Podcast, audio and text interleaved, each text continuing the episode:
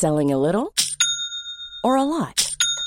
Shopify helps you do your thing however you cha-ching. Shopify is the global commerce platform that helps you sell at every stage of your business. From the launch your online shop stage to the first real life store stage, all the way to the did we just hit a million orders stage. Shopify is there to help you grow. Shopify helps you turn browsers into buyers with the internet's best converting checkout.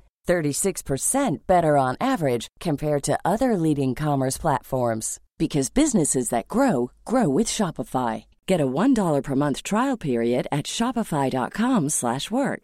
shopify.com/work. Les sages ont parlé, l'essentiel de la réforme des retraites a été validé par le Conseil constitutionnel. L'âge légal de départ à la retraite sera donc bien de 64 ans, mais l'ensemble du texte ne sera pas validé. Six dispositions ont en effet été retoquées. Tous les détails dans ce journal. Les syndicats refusent l'invitation d'Emmanuel Macron, invité à s'entretenir avec le président mardi à l'Elysée. L'intersyndicale a opposé une fin de non-recevoir, préférant demander au chef de l'État de ne pas promulguer la loi. Très rapidement après le rendu de la décision des sages, les rassemblements dans les grandes villes ont très vite tourné en manifestations sauvages dans les rues. Des poubelles et des véhicules ont été dégradés. La porte d'un commissariat a même été incendiée à Rennes. Et les oppositions, elles, n'ont pas tardé à prendre la parole. La NUPES, dont le référendum d'initiative partagée n'a pas obtenu l'accord des sages, elle appelle toujours au combat. Une deuxième demande de RIP déposée par l'Alliance de gauche sera examinée le 3 mai.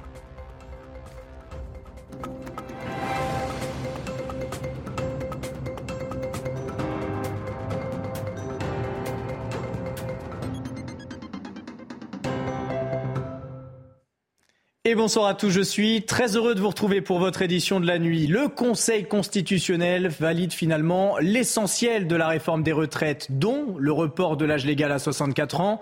Si l'essentiel du texte a été reconnu conforme à la loi, les neuf sages ont tout de même censuré six dispositions, dont l'index senior. Ces derniers n'avaient pas leur place dans un texte budgétaire, selon la juridiction.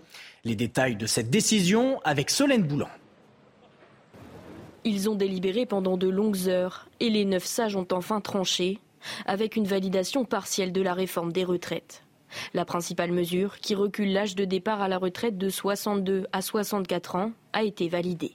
Mais le Conseil constitutionnel a censuré certains articles, notamment l'index senior et le contrat de travail senior, des mesures sociales qui ne trouvent pas leur place dans une loi de financement rectificatif selon l'instance.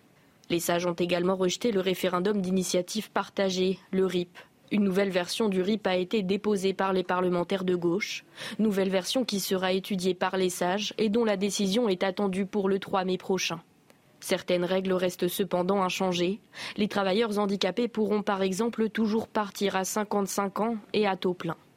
La décision du Conseil constitutionnel marque la fin du processus démocratique. Reste maintenant au président Emmanuel Macron à promulguer la loi dans les prochains jours. Elle sera dès lors publiée au journal officiel pour garantir son entrée en vigueur. Cette décision du Conseil constitutionnel marque la fin d'un épilogue législatif, mais Emmanuel Macron n'en a pas pour autant terminé avec les négociations. Florian Tardif nous présente le programme du président dans les prochains jours. La décision des sages du Conseil constitutionnel marque la fin du processus démocratique. Voici ce qu'on note dans l'entourage du chef de l'État. Comprenez qu'à présent, l'exécutif souhaite avancer. La loi devrait être ainsi promulguée d'ici la fin du week-end, puisque jamais Emmanuel Macron n'a attendu plus de 48 heures pour pouvoir promulguer une loi validé préalablement par les sages du Conseil constitutionnel. Ensuite, le président de la République, ça sera en début de semaine prochaine, lundi à 15h à l'Elysée, réunira son état-major pour pouvoir aborder la suite du quinquennat. Tout cela avant une prise de parole attendue par les Français, lui permettant, notons dans son entourage, de définir un cap clair pour les années à venir, tourné autour de trois priorités, le travail, l'ordre républicain et le progrès. Il réunira ensuite à l'Elysée les partenaires sociaux. L'invitation a été lancée euh, par l'Elysée pour, espère-t-il, redonner du souffle à son action et clore trois mois de contestation sociale dans la rue. Cette invitation par Emmanuel Macron, l'intersyndicale la refuse. Pas question de rencontrer l'exécutif. Les organisations représentatives ont indiqué qu'elles ne se rendraient pas à l'Elysée mardi prochain. En guise de réponse au chef de l'État, elles appellent à une mobilisation exceptionnelle à l'occasion du 1er mai. Laurent Berger, secrétaire général de la CFDT, appelle solennellement le président à ne pas promulguer la loi. Écoutez. J'en appelle au président de la République, il ne faut pas promulguer cette loi. Cette loi, elle a été censurée sur six points. Six points qui étaient les points les plus positifs, de certaine manière, euh, pour euh, les salariés qui vont être très impactés par cette réforme. Il y a un article 10 de la Constitution qui dit qu'on peut aller à une nouvelle lecture quand le texte a été censuré, à une nouvelle lecture au Parlement. Faisons-le. Monsieur le, Président, de la République, ne promulguez pas cette loi ce week-end. On nous dit qu'il y aura une réunion mardi, après la promulgation de la loi par le Président de la République. Mais je vous le dis, nous n'irons pas. Nous n'irons pas, nous rentrerons pas dans un agenda politique. la vie des gens, la vie des travailleurs qui ce soir sont déçus parce qu'ils vont devoir travailler plus longtemps, elle n'est pas une séquence. La majorité a évidemment affiché son soulagement après la validation de l'essentiel de la réforme des retraites. En revanche, côté opposition, on ne baisse pas les bras. Les députés appellent à continuer le combat contre la réforme. Et nous sommes euh, inquiets des précédents euh, dangereux que cela va créer avec demain des gouvernements qui pourraient être euh, autorisés à utiliser l'ensemble des outils antéparlementaires de la Ve République. Le Conseil n'a jugé qu'en droit, donc il a jugé de la procédure et il a jugé de la constitutionnalité du texte. Ça ne veut pas dire donc que cette loi est juste. Et ça ne veut pas dire qu'elle ne doit pas être combattue. Et elle sera encore combattue. Cette décision du Conseil constitutionnel laisse les mains libres à Emmanuel Macron pour euh, promulguer sa loi, faire travailler les Français euh, deux ans de plus. Je le déplore.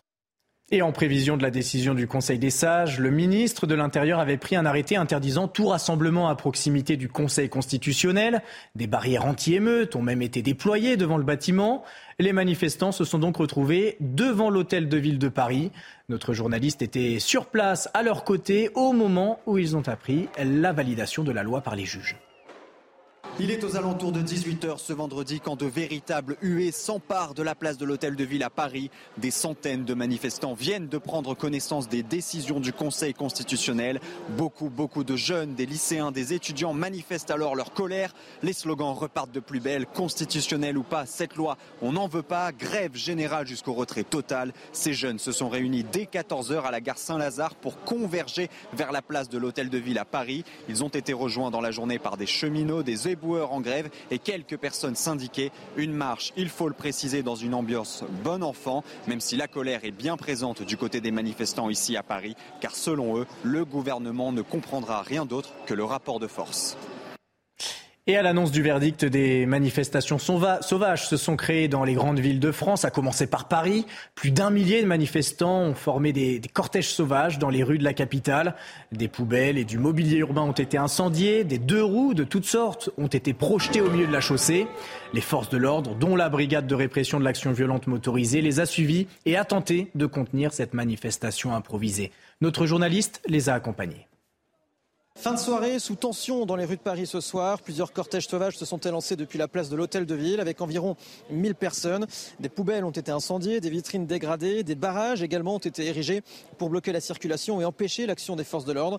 On a vu notamment quelques scènes de tension entre riverains et commerçants qui tentaient d'éteindre les incendies ou de replacer les poubelles euh, renversées. Ces commerçants et riverains pris à partie par certains manifestants. Très vite, ces cortèges ont été divisés par les forces de l'ordre et ce sont ensuite plusieurs petits groupes de manifestants qui se sont dispersés dans le marais ou encore autour de la place de la Bastille. Et toujours ces mêmes scènes du chat et la souris entre ces manifestants, très jeunes pour la plupart, et les forces de l'ordre. En région, des cortèges sauvages ont également semé le trouble dans les villes. C'est le cas à Rennes, par exemple. La porte d'un poste de police a été incendiée par 200 éléments violents en marge de rassemblement. À Marseille, des manifestants se sont même positionnés sur les voies de la gare Saint-Charles, interrompant totalement le trafic de la gare marseillaise. On écoute ce représentant syndical de la police. 5 à 600 personnes euh, ont commencé à faire des feux et se rassembler au niveau de la place Sainte-Anne et euh, se sont attaqués euh, au bureau de police qui est, situé rue de Penouette. Et donc, en fait, on rassemblé des palettes et des ordures au niveau de la porte et on a incendié la porte d'entrée. On ne pourra plus, recevoir de public pendant, plusieurs jours, voire plusieurs semaines au niveau du bureau de police Penouette. Et c'est un souhait des forces de l'ordre depuis de nombreux mois. En plus, dans ce contexte de violence que l'on connaît, l'utilisation des drones par les policiers et gendarmes pourrait être autorisée par le Conseil d'État dès cet été. Le ministre de l'Intérieur souhaite en effet que cet outil soit utilisé le plus rapidement possible pour mieux guider les équipes sur le terrain et accentuer l'efficacité de leurs manœuvres. Aujourd'hui, ces objets volants sont utilisés, mais par les manifestants eux-mêmes. Reportage de Sandra Buisson, Jean-Laurent Constantini et toutes nos équipes sur le terrain en région. Quand les individus radicaux commettent violence et dégradation, comme ici à Nantes ce jeudi, serait-il mieux maîtrisé si policiers et gendarmes pouvaient voir de haut avec des drones? Des appareils cloués au sol depuis trois ans parce qu'ils étaient utilisés par les forces de l'ordre sans cadre légal, comme le 20 mars 2020 ici à Cannes, pour faire respecter le confinement. C'est le Conseil d'État qui, en 2020, met un coup d'arrêt à ces survols, aux grand dames des spécialistes du maintien de l'ordre qui voient leur utilisation au Royaume-Uni ou aux États-Unis, mais pas dans les Deux-Sèvres, le 25 mars dernier. Les Black Blocs disposaient de drones qui ont permis d'avoir une vue très précise du dispositif de gendarmerie et donc d'orienter leur colonne d'assaut. Donc on était vraiment sur une, inversion complète où c'était donc ces activistes qui avaient euh, la supériorité en termes d'équipement. Dès lors qu'il y a un regroupement possible, là vous avez une capacité véritable d'obtenir immédiatement le renseignement en direct et donc de prendre euh, les mesures qui s'imposent pour projeter une unité, pour interdire un itinéraire donné. Une asymétrie peut être réglée tout prochainement. Prévu dans une loi de 2021, l'usage des drones a été quasi intégralement validé par le Conseil constitutionnel en 2022. Le ministre, il y a quelques jours seulement, ne cachait pas son optimisme. C'est ce que je suis en train de faire en ce moment, de prendre des nouveaux décrets qui sont passés à la CNIL avec avis positif, qui sont au Conseil d'État et qui nous permettront, je l'espère, à l'été, de faire voler des drones. Ne manque plus que l'avis du Conseil d'État attendu d'ici la fin de semaine prochaine. S'il est favorable, les drones pourront redécoller, en maintien de l'ordre notamment. Sur autorisation du préfet, lorsque les rassemblements sur la voie publique peuvent entraîner de graves troubles à l'ordre public, ils serviront à guider en direct les manœuvres des policiers et gendarmes sur le terrain. Un usage dont se méfie cette spécialiste des libertés publiques ça peut porter atteinte au droit de manifester parce que ça peut avoir un effet dissuasif. Euh, il y a des manifestants qui ne souhaiteront pas être filmés euh, parce qu'ils auront une crainte, euh, à juste titre ou pas, d'être fichés, mais également parce qu'on a déjà eu des précédents de manifestants qui ont été verbalisés simplement parce qu'ils avaient été reconnus par des caméras de surveillance qui étaient fixes. La loi prévoit que les drones ne puissent pas capter de son ni utiliser la reconnaissance faciale. Sur le vif, les images ne pourront pas servir à identifier des individus. En revanche, après la manifestation, dans le cadre d'une enquête judiciaire, le procureur pourra réquisitionner ces vidéos, conservées au maximum 7 jours, pour identifier des auteurs de violence ou de dégradation et les traduire en justice. Quatre ans après l'incendie ravageur de la cathédrale Notre-Dame, Emmanuel Macron a visité le chantier ce vendredi. Il a réaffirmé son objectif de reconstruction en cinq ans pour permettre une réouverture de l'édifice en 2024. La reconstruction de la flèche débutera ce samedi et elle culminera à 96 mètres de hauteur avec ses statues de cuivre et avec les mêmes matériaux d'origine. Mais avant d'assembler ce puzzle géant, les 500 ouvriers et artisans qui travaillent sur le site ont procédé à un montage en atelier aux allures d'entraînement. Reportage de Sarah Venzari et Marine Sabourin. Des flammes qui ont marqué le monde entier. Notre-Dame de Paris en feu, sa charpente et sa flèche qui s'effondre. Cette année, dans le scintillement des fenêtres de l'abside, la cathédrale retrouve de sa lumière. Sur le chemin de sa reconstruction, elle lâche le fer pour laisser place au bois. Mais avant ça, direction la répétition générale en Lorraine, où 110 pièces de bois sont ajustées au millimètre près. Une étape cruciale. Comme un symbole, samedi, quatre ans plus tard, jour pour jour, la première pièce, le socle qui porte toute la structure de la flèche sera posé. Plus de 500 tonnes de bois de chêne et 250 tonnes de plomb pour la couverture et les ornements. Le travail qu'on voit là aujourd'hui, c'est euh, pour ceux qui sont peut-être non sa chance, je ne sais pas si c'est aussi impressionnant pour nous, euh, mais c'est absolument exceptionnel. C'est des choses qu'on ne verra qu'une seule fois dans notre vie, euh, parce que on ne monte pas comme ça, comme vous l'avez rappelé à l'instant, des, ouvrages de cette complexité, de cette taille, de cette technicité tous les jours. Ça se fait. La dernière flèche qu'on a montée, qui avait la même complexité, eh ben, c'était la même, il y a 160 ans. La flèche avait été construite par l'architecte Eugène Viollet-le-Duc lors de sa restauration de la cathédrale en 1859. Aujourd'hui, elle est reproduite à l'identique et devrait s'élancer à nouveau le ciel de Paris en fin d'année. À l'étranger, l'Italie décrète l'état d'urgence pour au moins six mois face à l'augmentation de flux euh, migratoires. La première ministre, Giorgia Meloni, s'est fixé l'objectif de vider les lieux d'accueil saturés et augmenter la capacité des centres de rétention. Depuis le mois de janvier, 31 000 migrants ont débarqué sur les côtes italiennes, soit plus 300% en un an. Natalia Mendoza est notre correspondante sur place. L'état d'urgence devrait faciliter la mise en place de nouveaux centres d'accueil pour migrants dans des délais réduits. Une enveloppe de 5 millions d'euros sera débloquée. Cet argent euh, servira donc pour désengorger les centres d'accueil saturés. Le premier d'entre eux, c'est le hotspot de Lampedusa. Il est prévu pour accueillir 300-400 personnes. Or, ces dernières semaines, il est arrivé à accueillir jusqu'à 3000 migrants au même moment. Un commissaire euh, sera en charge de gérer euh, l'argent. Les procédures procédures seront allégées euh, pour pouvoir accélérer les transferts de migrants euh, d'un centre à l'autre, pour euh, libérer des places d'accueil, pour acheter ou réquisitionner des immeubles pour l'accueil. Deuxième volet de ce plan, c'est les rapatriements. Le gouvernement veut accélérer les procédures d'expulsion, conclure des accords avec les pays d'origine et augmenter les centres de rapatriement. Il s'agit de centres de détention dans lesquels sont placés les migrants non éligibles à l'asile dans l'attente d'être renvoyés euh, dans leur pays euh, d'origine. L'état d'urgence restera en vigueur pendant six mois sur l'ensemble du territoire italien. Tout de suite, votre journal des sports. Et on ouvre ce journal des sports avec le match Lyon-Toulouse. Ouverture du score des Lyonnais sur penalty après une faute de Jeffinho à la 34e minute. La casette s'en charge et transforme l'essai. Avantage de courte durée car les Toulousains égalisent trois minutes plus tard par Abouklal. En seconde mi-temps, les Lyonnais arrachent la victoire à la 87e minute. Cherki récupère le ballon et le transmet à la casette. Le ballon touche Logan Costa qui inscrit un but contre son camp. 14e victoire donc de la saison pour l'Olympique lyonnais, cette saison qui remonte donc à la cinquième place. La grosse affiche de cette 31e journée de Ligue 1, c'est ce samedi, Lens se déplace au Parc des Princes pour y affronter le Paris Saint-Germain. Un match crucial dans la lutte pour le titre. Et le PSG et son entraîneur Christophe Galtier, qui sont dans la tourmente depuis quelques jours. L'ex-coach de l'OGC Nice est accusé de racisme lors de son passage sur le banc niçois. Les locaux du club ont été perquisitionnés ce vendredi matin dans le cadre de cette affaire. Christophe Galtier, le visage fermé, a pris la parole lors d'une conférence de presse. Il s'est félicité qu'une enquête judiciaire soit ouverte. Écoutez. Toute ma vie d'homme, de footballeur, puis d'entraîneur, a été guidé par le souci du partage et du bien vivre avec les autres. Je ne peux accepter que mon nom et ma famille soient salis de la sorte. J'ai donc décidé d'attaquer en justice quiconque porte atteinte à mon honneur.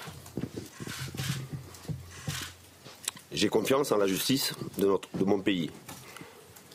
Je ne peux que me satisfaire de l'ouverture d'une enquête je viens d'apprendre cela ce matin. Afin de laisser travailler la justice en toute sérénité, je n'apporterai pas d'autres commentaires à ce sujet.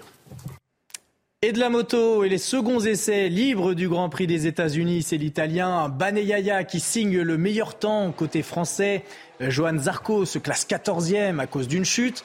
Fabio Cartararo, lui, est 7e et est donc qualifié pour la Q2. D'ailleurs, on va écouter le français à la sortie des essais. Sur le tour rapide, on a encore, on a encore du mal. Euh, même si on est, euh, on est, dans, on est septième, mais on est encore loin. Et l'objectif, c'est de faire dans les deux premières lignes. Ça serait vraiment, vraiment bien de, se qualifier dans ces positions-là. Et, ensuite, on verra, on verra pour la course. On va essayer de, de trouver une petite amélioration demain matin pour, pour se battre pour devant. Et on termine ce journal par un mot de vélo. Le parcours du Tour de France féminin a été dévoilé ce vendredi matin au Palais des Congrès à Paris. Après le succès de la première édition, les organisateurs veulent pérenniser l'événement en ajoutant au parcours le célèbre Tourmalet. Un contre-la-montre final a également été prévu à Pau pour préserver le suspense jusqu'au bout.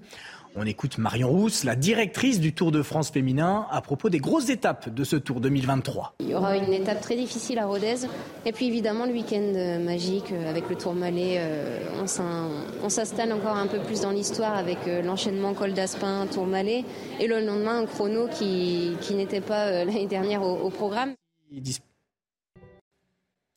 Et restez bien avec nous sur CNews. Dans un instant, nous reviendrons sur cette décision du Conseil constitutionnel. Les sages ont validé le texte de la réforme des retraites à l'exception de six dispositions.